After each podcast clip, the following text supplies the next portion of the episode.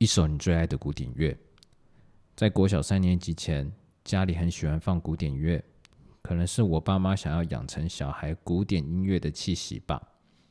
那时候听爱乐电台，有时候会介绍各个著名的音乐家，其中柴可夫斯基的《一八一二序曲》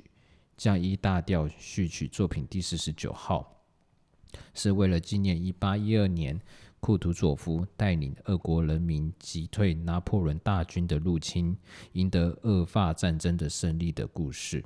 该作品中以曲中的炮火声闻名，尤其在户外演出时，曾真的启用大炮。